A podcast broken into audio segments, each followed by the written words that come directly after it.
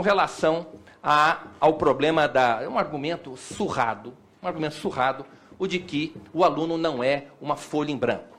Uma criança de 12 anos de idade sabe perfeitamente como dialogar com o professor, com o professor tarimbado, com o militante, que eles estão ali em pé de igualdade. Bem, é, evidentemente, como disse o, o professor Jungmann, isso é um argumento de gente sonsa, com todo respeito. E mais, é um argumento que é típico, é típico dos abusadores que procuram minimizar, procuram minimizar a gravidade dos seus atos, apelando para a condição pessoal das suas vítimas. Isso é, perdão, é, é, a verdade tem que ser dita, deputado. A verdade tem que ser dita. Às vezes as pessoas sentem, se sentem ser dita. É típico dos abusadores que pretendem minimizar a gravidade dos seus atos para apelando para a condição pessoal das suas vítimas. Digo mais. É um argumento típico também dos estupradores. É um argumento típico dos estupradores que alegam em sua defesa que aquela menina de 12 anos que eles acabaram de violentar não é tão inocente quanto parece. Este é o argumento de que o aluno não é uma folha em branco. Então, esse argumento precisa, precisa ser varrido por uma questão de honestidade intelectual, por uma questão de honestidade intelectual.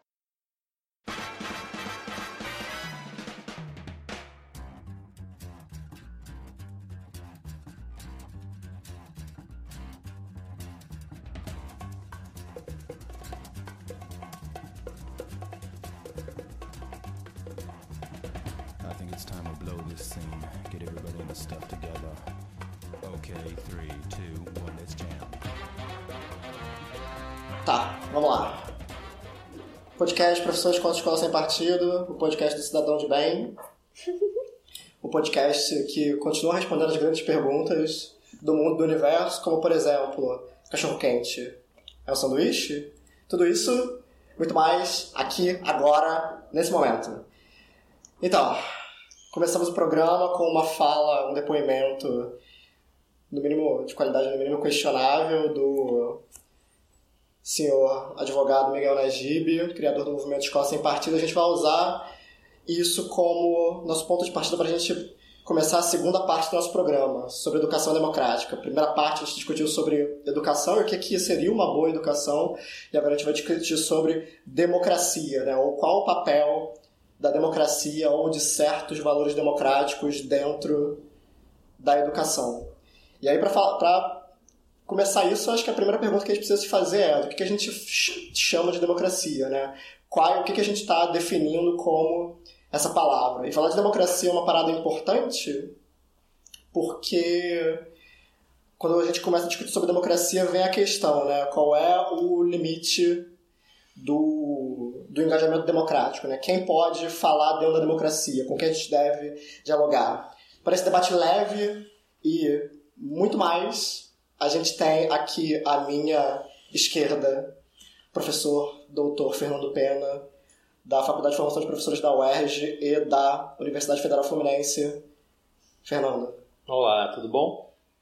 À minha direita temos. É só topograficamente, não é nada, não tem nenhum duplo sentido nisso. Não tem nenhum duplo sentido nisso. À minha direita nós temos professora formada pela Universidade Federal Fluminense em História, mestranda pela Faculdade de Formação de Professores da UERJ na linha de Ensino de História, Renata Aquino da Conceição Silva. Não, Renata Conceição da Conceição Aquino Renata. Silva. Renata.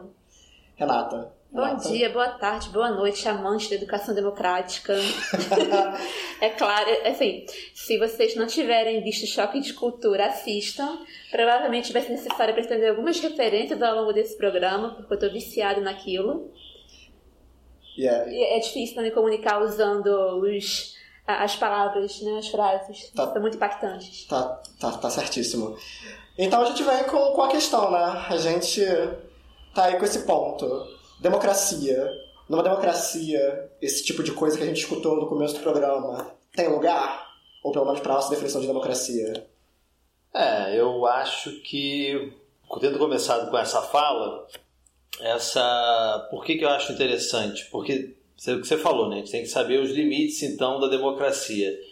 essa fala para mim é uma fala que ela é, é antidemocrática. Por que, que ela é antidemocrática? Porque o outro, no caso os professores, eles são colocados como é, inimigos, como algo vil. Né? Então, eu já venho falando isso, eu acho que a, a, a, tentar relacionar o professor com o estuprador, acho que argumentativamente não tem fundamento nenhum. É, ele só diz que o professor, quando argumenta que seu aluno é uma folha em branco, ele está agindo da mesma maneira que um estuprador tenta justificar o estupro de uma menina de 12 anos. Isso, em termos argumentativos, é muito frágil.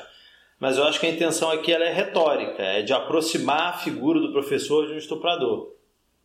E esse exemplo, acho que a gente escolheu, ele é o mais chamativo, mas eles têm usado muito também uma ideia amplamente questionável e faz parte de uma série de termos que eu acho que têm que ser problematizados, assim como ideologia de gênero ou doutrinação ideológica, que é o termo marxismo cultural. Então, na verdade, quem é contra o Escola Sem Partido, os professores, fazem parte de uma conspiração internacional para infiltrar as instituições. Então, a gente teria abandonado o marxismo insurrecional, tentativa de tomar as instituições pela força, e estaria agora parte de uma conspiração internacional para infiltrar as instituições e destruir o sentido das palavras. Junto da ONU, Jorge Soros e daqueles que acreditam que a Terra é redonda. É, exato.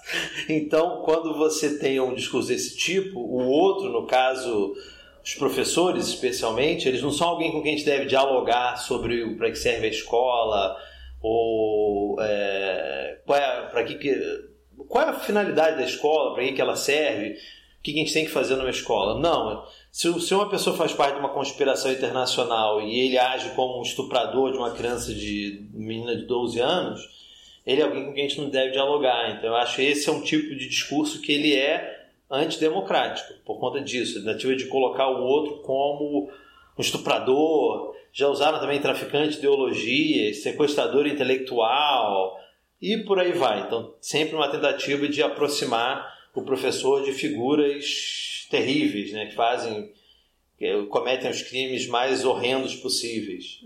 Uma contextualização sobre essa fala tem vídeo dela na página do PSESP, do Professores contra Escola Sem Partido. Vocês podem ver o vídeo disso lá na nossa página, na biblioteca de vídeos. E ela foi dita pelo Najib, o criador da Escola Sem Partido, numa audiência pública que aconteceu no início do ano passado, na comissão especial que estava discutindo só a Escola Sem Partido na Câmara, uma comissão que é amplamente composta por apoiadores do movimento.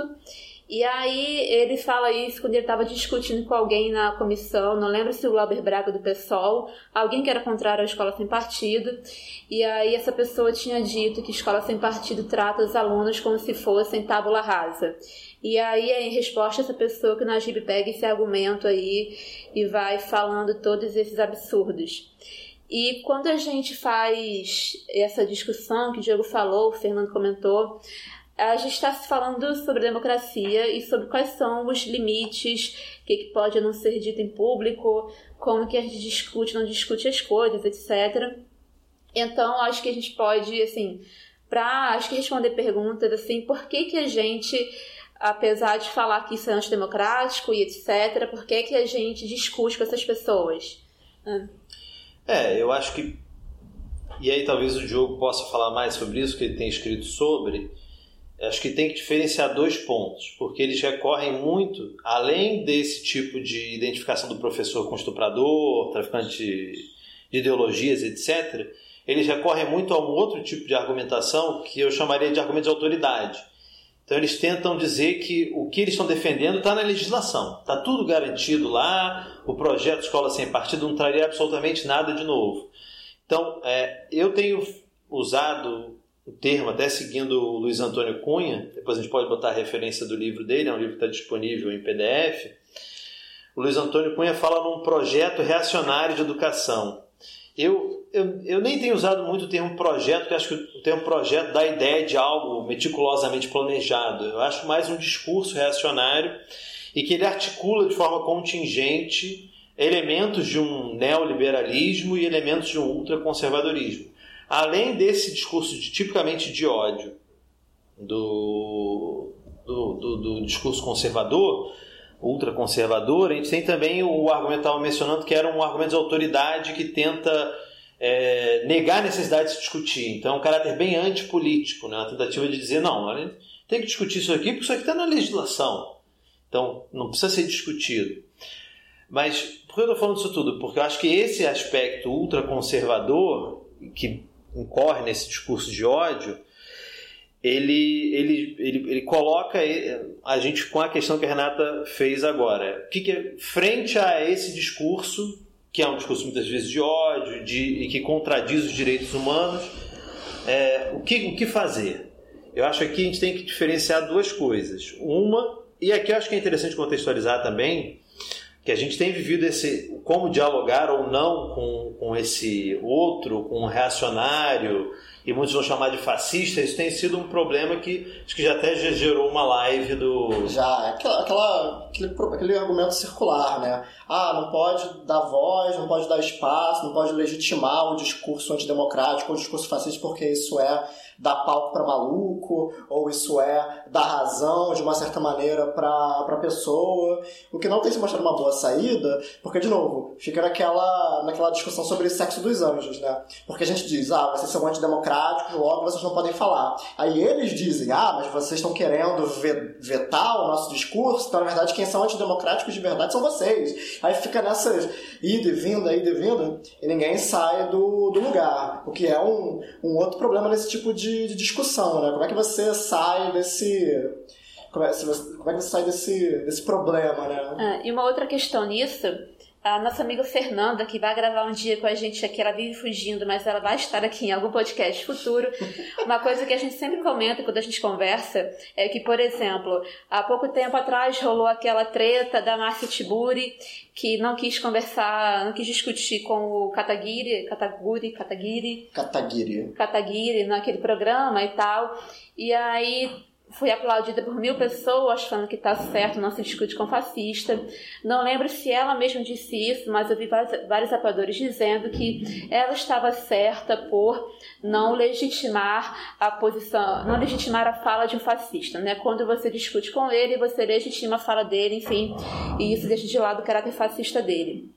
Qual que é, para mim, uma das coisas mais incômodas, para nós, né?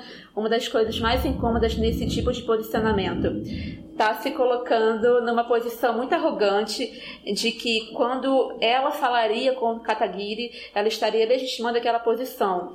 Quando pra gente, é, só o fato dele ter sido chamado ali, algum programa, sem falar dos outros mil lugares que ele é chamado para falar publicamente, a posição dele já foi legitimada de certa forma por ele ter se tornado uma pessoa que fala publicamente, cuja opinião é ouvida, divulgada, pedida. Então, enfim, acho que muitas vezes as pessoas acabam dando importância demais para sua participação e não pensam quanto deveriam sobre da importância demais para sua parte no assunto, né? Para a parte que ela tomaria naquilo, ao invés de pensar que esses oponentes já foram legitimados por outras pessoas que os ouvem. Então, enfim. É, eu acho, mas nesse caso específico, é, acho que tem que ficar claro aqui que ninguém está questionando a, a, a, atitude que ela tomou, porque eu acho que tem uma questão prévia nesse caso que ela foi chamada para um debate e, ela, e não, não avisaram que ela teria um interlocutor e quem seria. Então, frente ali àquela surpresa, ela agiu daquela. Ela optou por sair. Optou não, ela saiu, foi a maneira como ela reagiu ali na hora. Então, acho que a saída dela justifica por ela não ter sido avisada, mas eu acho que o que a gente pode se perguntar disso, não tanto pelo que aconteceu, quanto mais pela reação das pessoas, é se realmente a gente deve dialogar ou não com pessoas que têm posições absolutamente verticalmente diferentes das nossas. Como, por exemplo, o vizinho que faz mudança no meio da tarde, né? A gente tem que discutir com essa galera para ver né, qual é o melhor horário para a gente poder gravar no silêncio, né? Mas aí é outra história. É... Acho que a gente tomou, nós como Movimento Educação Democrática já tomamos uma, uma decisão com relação a isso, quando a gente colocou como nosso terceiro princípio Está redido assim, abre aspas. A participação em todos os debates públicos através de uma abordagem democrática e argumentativa dos conflitos, rechaçando o discurso de intolerância aos direitos humanos. Então aqui é para tentar entender um pouco por que nós fizemos essa opção. Eu tenho ido, nós temos ido, né, não só eu, em debate com figuras como essa que você acabou de ouvir aí na próprio Miguel Najib, Braulio Porto de Matos, outros defensores de escola sem partido. Então, acho que qual é a justificativa? E aqui a gente tem que falar um pouco sobre o que a gente tem, entende por democracia. Né? Eu acho que uh, uma coisa, a gente tem que separar o discurso reacionário e esse tem que ser combatido, realmente tem que ser combatido em todos os espaços, argumentativamente, nesse embate político. E outra coisa são as pessoas que se identificam com esse discurso. Porque eu acho que o equívoco aqui, o principal, está em negar. Ah, não, essa pessoa ela defende escola sem partido. Nossa, não tem que nem falar com ela, não deve falar com ela. Eu acho que não, porque, bem ou mal, o discurso reacionário do escola sem partido ele às vezes dá algumas respostas para essas pessoas. É, ah, por exemplo, tem gente que acredita que tem na expectativa de que a escola vai dar um futuro melhor para seus filhos. E quando isso não acontece, ela precisa entender de alguma maneira o que está acontecendo, porque a escola não está cumprindo essa promessa. Então, escola sem partido, bem ou mal, o discurso reacionário de escola sem partido, ele coloca a pessoa, a pessoa uma explicação. Eu não sei o que está acontecendo. Vem alguém me fala, olha, está acontecendo que os professores não querem ensinar, eles não, eles não ensinam de propósito, porque eles preferem fazer a cabeça dos alunos. Então, isso para uma pessoa que não conhece a dinâmica da escola, ele pode virar e falar: ah, então é isso. Meu filho não tem acesso a uma boa escola porque os professores não estão ensinando de propósito. Então, acho que a gente tem uma tarefa de dialogar sim com as pessoas que se identificam com esse discurso para desconstruir ele, perguntar: será que realmente o problema da escola é que os professores não querem ensinar? E toda uma outra série de problemas, infraestrutura, violência nas escolas, o Rio de Janeiro está fechado. Rio de Janeiro, mas acho que o Brasil de uma maneira geral está vivendo um movimento de é, turmas sendo fechadas, então outras as turmas permanecem cada vez mais cheias, professores com menos horários, horários fragmentados em várias escolas, é, avaliações externas é, de grande porte para mensurar a educação, dizer responsabilizar o professor então acho que a gente precisa discutir com essas pessoas para que elas entendam. Será que esse é o verdadeiro problema da educação? Professores que não querem ensinar? Acho que correndo o risco de eu ser acusado de vampiro gramsciano também, se, se tem uma, uma, um conceito que ajuda a gente a entender como que a gente precisa realmente cair de cabeça nas discussões e se é para combater o, o, o, fascismo, se é para combater o discurso antidemocrático, então não combater com silêncio, mas combater com argumentos, né? não, não deixar. Não, não, quando, quando a gente deixa de dialogar, não é que a gente não está dando palco para maluco, a gente está entregando palco assim, de mão beijada, só para o maluco monopolizar esse, esse cenário. Né? O palco já está ali, né? O palco já está já tá pronto, que é o conceito de hegemonia, né? que quando a gente pega, por exemplo, em um dos livros que a gente tem lido bastante para discutir esse conceito, é o Hegemonista Estratégia Socialista, do Ernesto Laclau e da Chantal Mouffe.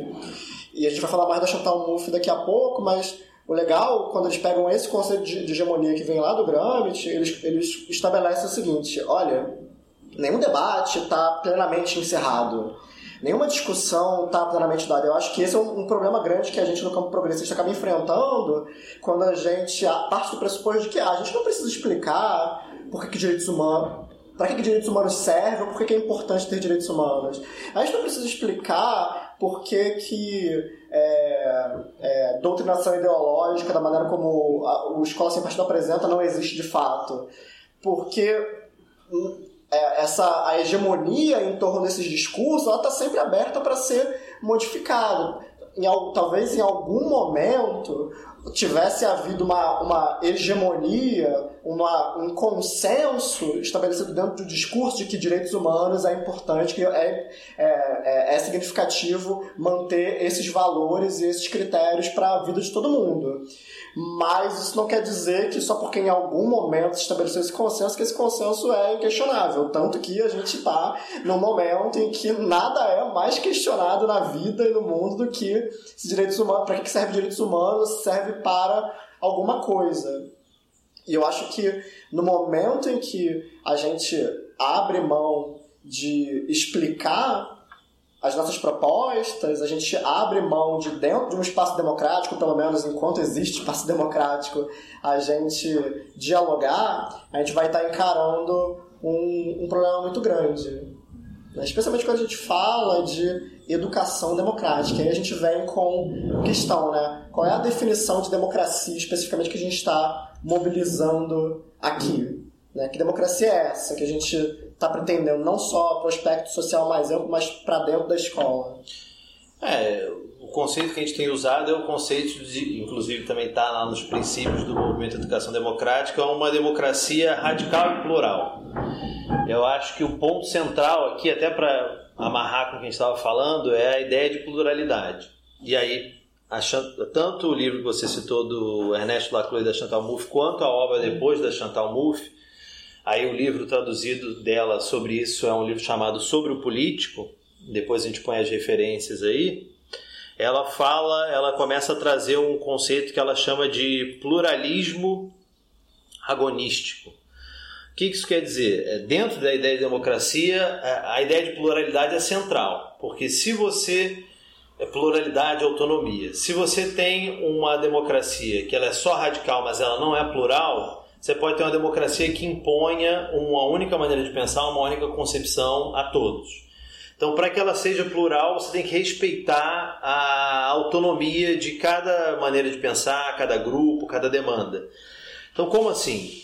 É, por exemplo, tem muita gente que acha que a gente tem que apagar a especificidade das lutas democráticas e todo mundo tem que estar numa única luta.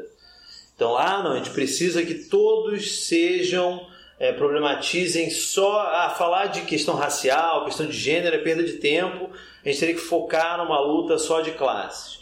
Então, essa ideia de democracia que a gente está trabalhando, que enfatiza muito a pluralidade, ela, ela e aí pega um pouco a ideia de hegemonia, ela defende que é, nós temos que articular essas lutas, mas elas têm que permanecer, elas têm que continuar tendo a sua autonomia, que é a ideia do movimento educação democrática. Quando a gente criou o movimento educação democrática, a educação democrática era para ser uma bandeira na qual a gente pudesse articular diferentes lutas autônomas. Então não era, ah, tem o movimento educação democrática, a gente diz para todo mundo no Brasil, ou todo mundo que se articulou o movimento, como tem que fazer a sua luta. Não.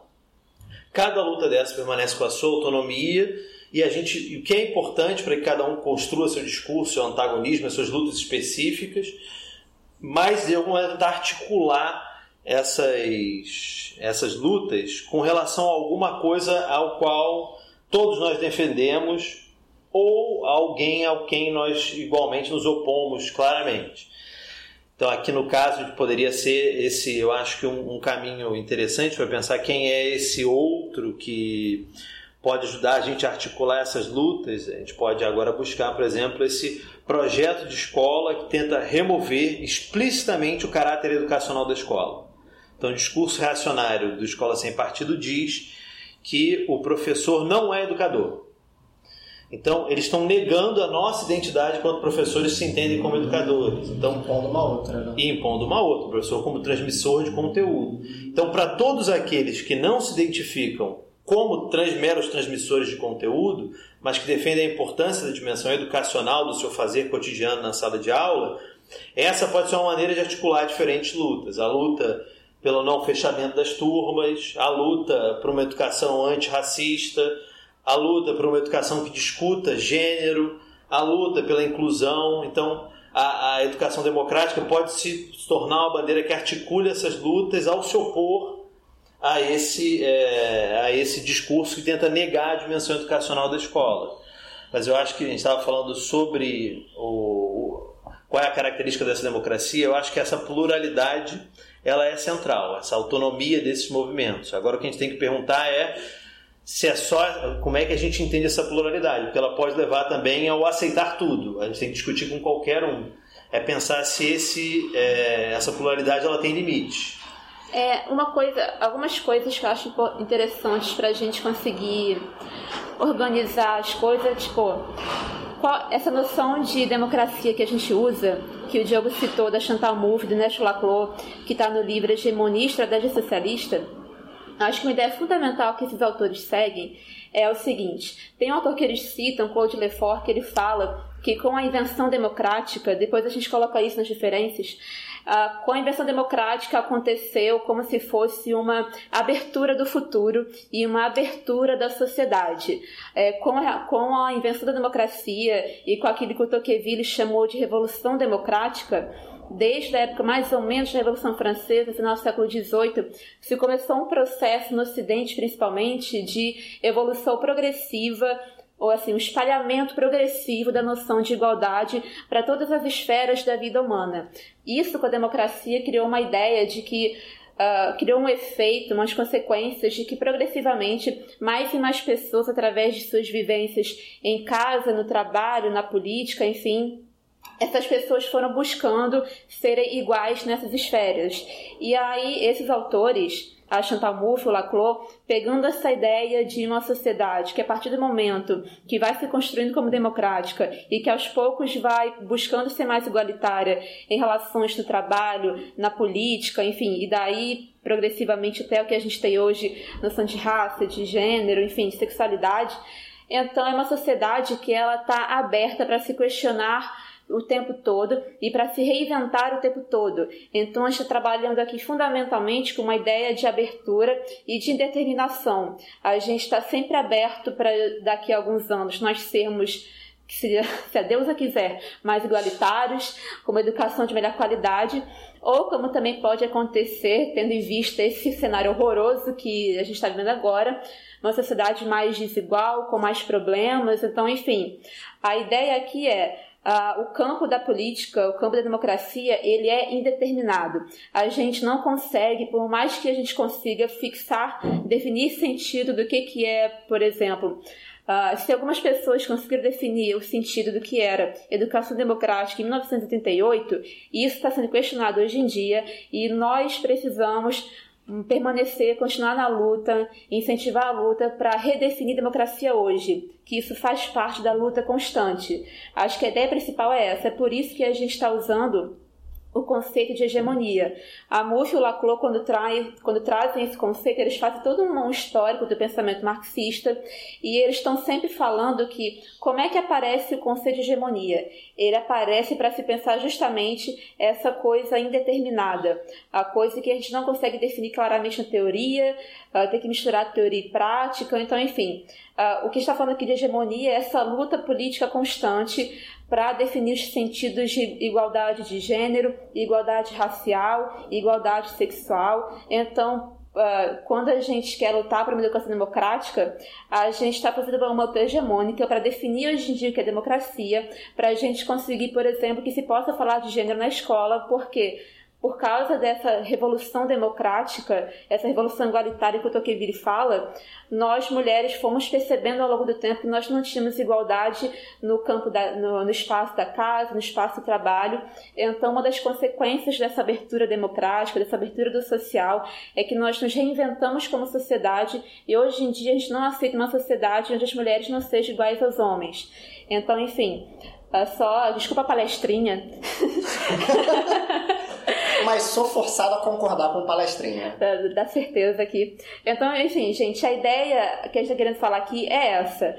É, nós somos uma sociedade democrática, ou que se quer democrática, ou que algumas pessoas querem democrática, né? Enfim, de né? preferência, seria bom, né? Seria bom. Então, a gente tem que ter noção de que a gente vive uma luta constante para definir esses sentidos e para definir esses sentidos de ser uma sociedade saudável e, enfim, plural de fato, é que a gente defende essa democracia radical e plural e que aqui entre nós, por causa dos nossos debates internos, para a gente é muito importante reconhecer que para a gente conseguir uma democracia, uma educação democrática que a gente deseja, todo mundo tem que ter espaço de fala, né? Claro, existem limites e aí como, são, como esses limites são feitos? É, é parte da luta política.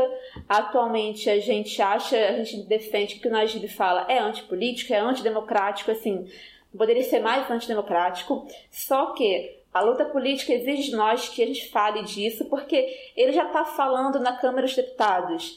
Acho que seria, como o Diogo falou, o Diogo e o Fernando falaram, seria omissão da nossa parte não falar sobre isso e fingir que eles não existem. É. é. Diogo vai falar? Eu queria só, só falar uma questão, né? Que, e essa, essa disputa que a gente, que, a gente, que a, não só a gente, né? Mas é, essa disputa contra a escola sem partido é uma disputa que se dá assim, até no nível das palavras, né? Por exemplo, a gente está falando muito de pluralismo aqui, e é sempre importante a gente marcar isso, né? O pluralismo que a gente defende, até mesmo a democracia, a ideia de democracia que a gente defende é diferente das que o Escola Sem Partido defende, porque, apesar dos pesares, eles reivindicam, não, nós somos plurais, nós somos democráticos, né? E eles não falam isso levemente, né? Eles falam isso, nós somos, nós somos verdadeiramente democráticos, nós somos verdadeiramente plurais. E por que, por que, que eles estão usando palavras que o próprio léxico progressista usa, porque é essa maneira como eles estabelecem um controle sobre a narrativa e sobre como as ideias estão distribuídas. Né? E isso é, isso é importante. Se a gente abre mão de disputar até mesmo o sentido das palavras, a gente vai perder as palavras. E aí, o que, que, que, sobra depois disso? Né? Quando a gente até perde a maneira mais básica de poder expressar as nossas ideias. Isso é um problema muito grande, pô, abrir mão disso, caramba, é muito, é muito louco. Uma, um exemplo disso aconteceu agora, com o caso da, da Faculdade de Ciência Política da UNB, onde um professor da, do curso abriu no, no, nesse semestre de 2018 uma disciplina falando sobre o golpe de 2016 e ele usa é, esses termos na ementa e no título da disciplina, né, golpe de, 2000, de 2016, e a gente teve toda uma reação conservadora do Escola Sem Partido, de outros grupos, do próprio Ministério da, da Educação, para dizer, opa, para essa de golpe. Como assim? Né? Tá claro, é impeachment, não tem o que discutir quanto a isso. Que seguiu, um processo esse que seguiu o, os critérios democráticos. Né? Então, pô, se a gente não pode abrir mão de chamar o impeachment de golpe, então, cara, a gente não pode abrir mão de dialogar com quem quer que seja que esteja presente no debate público sobre educação e sobre qualquer outra coisa. Né? A gente não pode ficar sendo tão é, cauteloso na escolha das batalhas. É, porque voltando à ideia do, do, pluralismo, acho que outra ideia central à, à discussão de democracia feita por esses autores é a ideia de antagonismo, ou seja, alguém que coloca em ameaça a minha identidade. Eu falei então, por exemplo, o discurso de escola sem partido afirma que professores não são educadores. Eu me vejo como educador, então eles estão negando a minha identidade. E aí o escola sem partido se coloca como essa é, algo que me impede de ser o que eu me considero.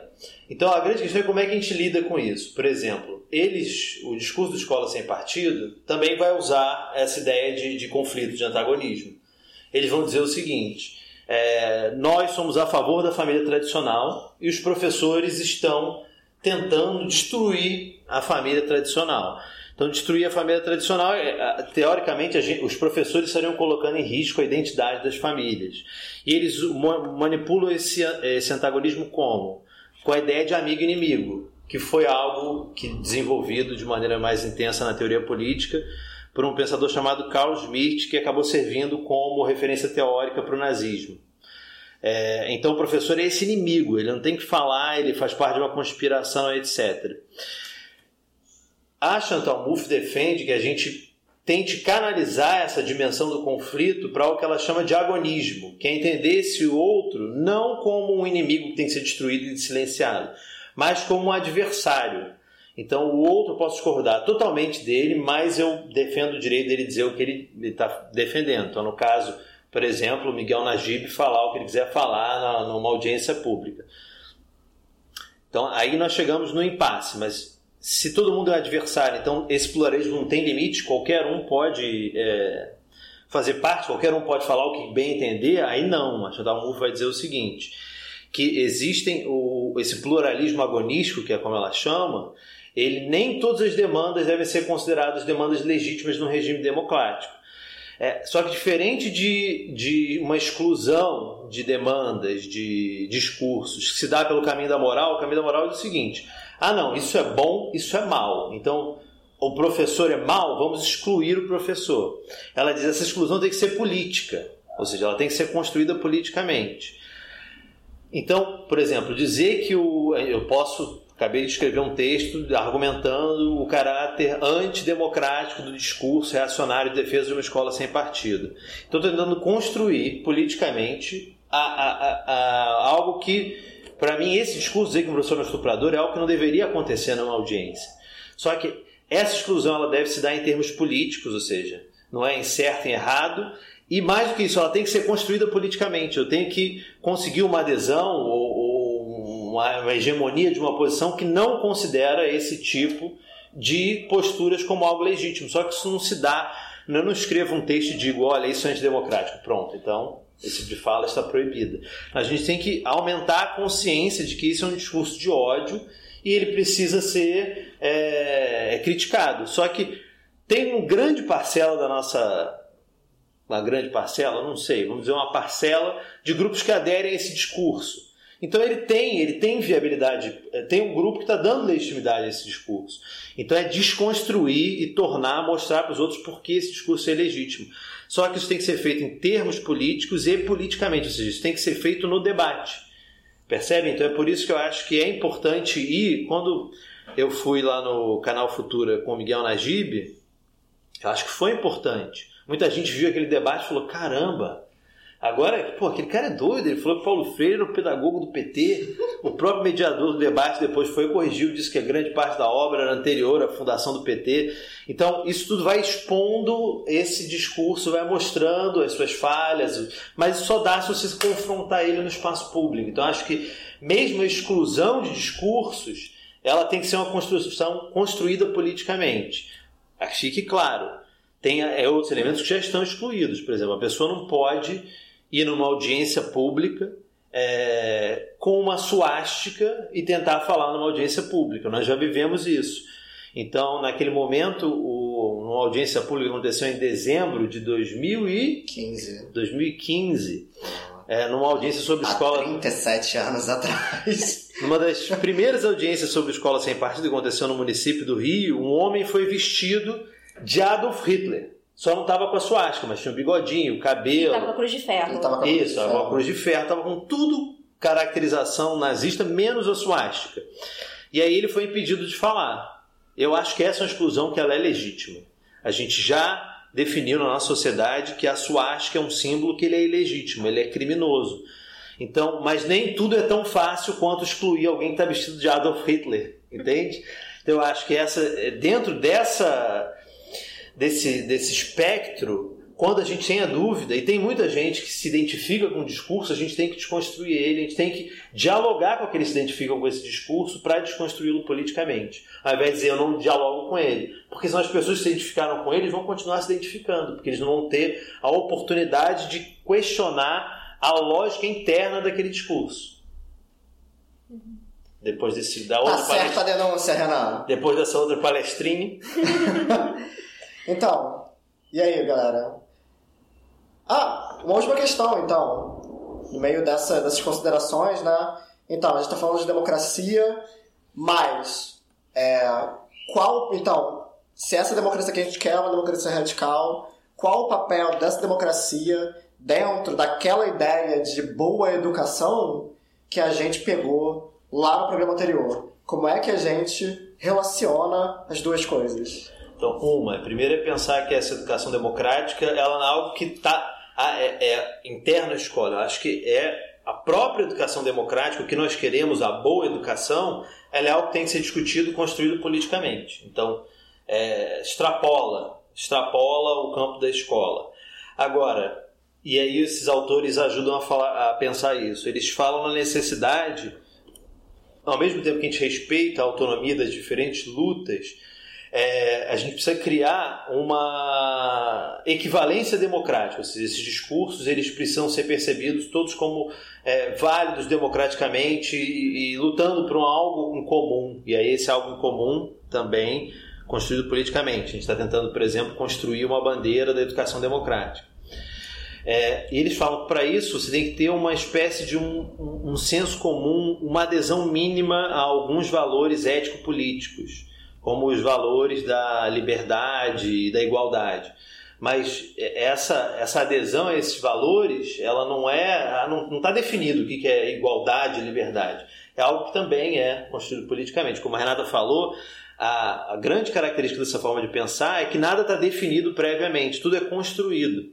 Então, acho que é muito importante nas escolas a construção desse senso comum democrático, desse respeito ao outro, não como alguém tem que ser eliminado, mas alguém com quem você deve dialogar. Combate todas as formas de racismo, todas as formas de igualdade, tudo aquilo que impeça que a gente consiga construir politicamente a sociedade que nós desejamos. Então eu acho que esse senso comum, essa, essa cultura democrática, talvez seja um bom termo. É, eu acho que é papel da escola construir essa cultura democrática. E aí é necessário o combate a todas as formas de igualdade na escola. É, racismo, machismo, homofobia, é, tudo. Então todas essas, tudo isso tem que ser problematizado na escola. E aí o discurso que a gente está problematizando o que foi ouvido agora aqui no início, ele é um discurso que diz que a escola não pode, por exemplo, falar de gênero. Então, é uma ameaça a essa concepção de, de uma escola democrática, de uma educação democrática. E você, Renata? Para você, educação democrática é uma boa educação?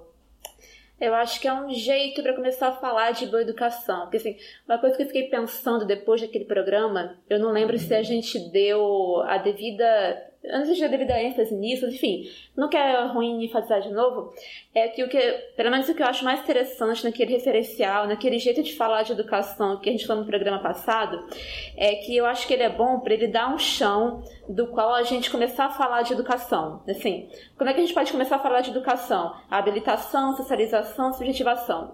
Então eu acho que assim, não acho que dali dá para definir boa educação, mas dá para começar a debater o que é educação, o que deveria ser uma educação, uma boa educação, enfim.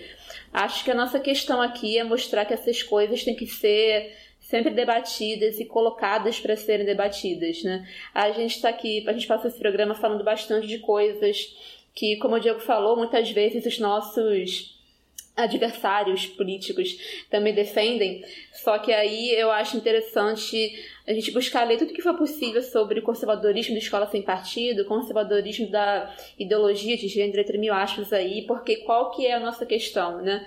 O jeito que a gente pensa democracia, que a gente pensa política aqui, a gente se coloca nessa linha de uh, de espalhamento dessa revolução, dessa revolução igualitária que o Tocqueville fala. O imaginário igualitário. O imaginário igualitário, isso. E o que, que a gente vai ver nos discursos reacionários, conservadores e tal, é que eles são pautados justamente na defesa de uma. E aí tem várias facetas, mas enfim, o Diogo sabe melhor isso. É, essas pessoas em vários momentos def, é, defendem, falam que é natural algum tipo de desigualdade ou diferença. Então, enfim, Acho que, assim, o mais importante para ficar desse programa, que eu, se eu fosse indicar, seria o imaginário igualitário, uh, o debate aberto sobre educação e, a, e, o entendimento da sociedade como algo aberto a ser refeito, a ser transformado, enfim, em um futuro indeterminado para o bem, né, pelo menos para o nosso bem, ou pro mal, não no sentido moral, no sentido político, tá?